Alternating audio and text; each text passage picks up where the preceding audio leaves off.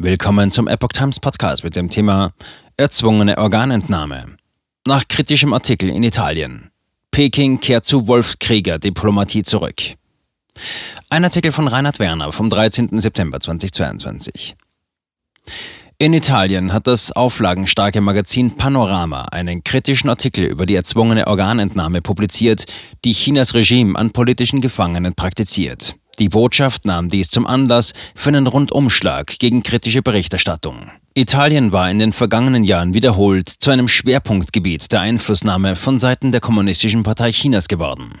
Zum Teil war diese sehr erfolgreich. Im Jahr 2019 trat das Land als erste westliche Großmacht der Belt and Road Initiative Projekt Neue Seitenstraße bei. Zahlreiche Medien verzichteten auf kritische Berichterstattung gegenüber dem kommunistischen Regime.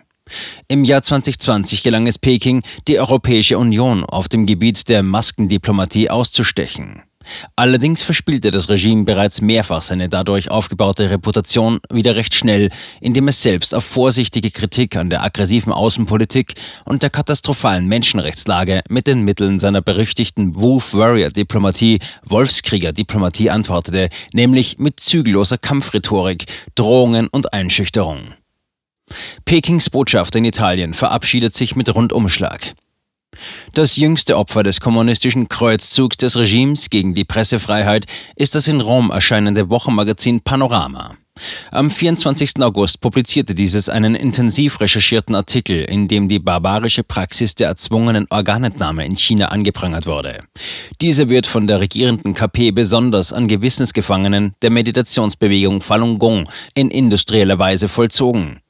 Die Reaktion des Regimes ließ nicht lange auf sich warten. Die Botschaft, die zu diesem Zeitpunkt noch unter der Leitung des am 30. August in die UNO gewechselten Li Chunhua gestanden hatte, äußerte eine scharfe Verurteilung des Magazins und beschuldigte dieses der Verleumdung und des Plagiats. China sei ein Rechtsstaat, behauptete der Diplomat, und illegale Transplantationen oder der Verkauf menschlicher Organe seien dort verboten. Alle Organspenden auf chinesischem Territorium seien freiwillig. Anderslautende Darstellungen seien Gerüchte, die von der Zitat ketzerischen Sekte Falun Gong und anderen antichinesischen Kräften in Umlauf gebracht würden, um Xenophobie zu schüren und die internationale Gemeinschaft zu täuschen. Zitat Ende. Chinas Regime wirft Kritikern Lügen und Steuerung durch die USA vor. Was dem Regime besonders sauer aufstieß, war, dass neben der illegalen Organentnahme auch die Situation in der Provinz Xinjiang im Panoramabeitrag thematisiert wurde.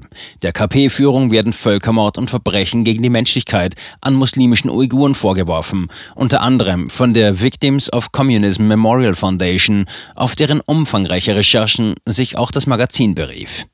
Die Botschaft bezeichnete die detailliert dokumentierten Vorwürfe als Lüge des Jahrhunderts und als Vorwand, den die USA benutzen, um China zu verunglimpfen und zu unterdrücken. Der Vereinigung zum Gedenken der Opfer, deren Name falsch wiedergegeben wurde, komme, wie es weiter hieß, keine Glaubwürdigkeit zu, weil diese von den US-Geheimdiensten gegründet worden sei.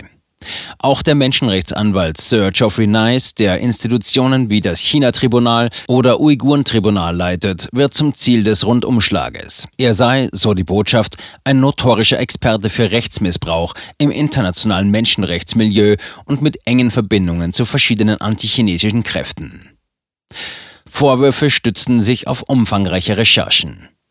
Das Magazin Panorama hielt dem, wie Marco Respinti auf dem KP China Watch Blog Bitter Winter festhält, entgegen, dass alle Darstellungen in seinem Artikel über die erzwungene Organentnahme auf Quellen gestützt seien, die in medizinischen Fachzeitschriften mit Peer Review veröffentlicht wurden.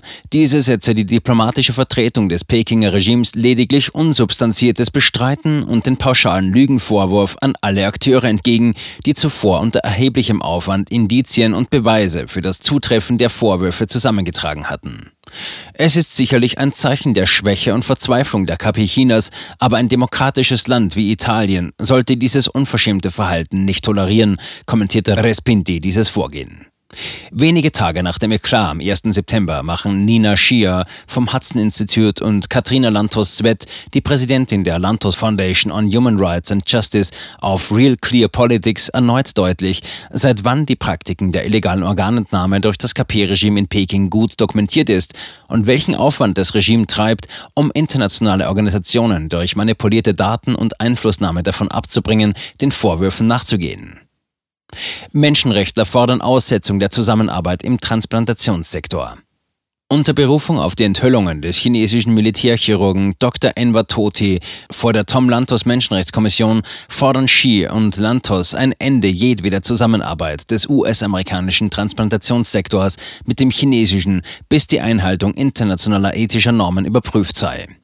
Am Tag des ursprünglichen Panorama-Artikels, dem 24. August, veröffentlichte auch das US-Außenministerium einen ausführlichen Bericht über Chinas KP-Regime und dessen aktive Versuche, den weltweiten Diskurs über Xinjiang zu manipulieren und zu dominieren und unabhängige Quellen zu diskreditieren, die über den anhaltenden Völkermord und Verbrechen gegen die Menschlichkeit an überwiegend muslimischen Uiguren und Angehörigen anderer ethnischer und religiöser Minderheiten in der autonomen Region Xinjiang-Uigur berichten. Das Regime und mit diesem verbundene Akteure koordinierten zunehmend ihre Versuche, die von Peking bevorzugten Darstellungen über Xinjiang zu verstärken, um Darstellungen zu übertönen und zu marginalisieren, die der Unterdrückung der Uiguren durch die Volksrepublik China kritisch gegenüberstehen und um diejenigen zu schikanieren, die der Volksrepublik China kritisch gegenüberstehen. Italien hat dies schon wenige Tage danach am eigenen Leibe erleben können.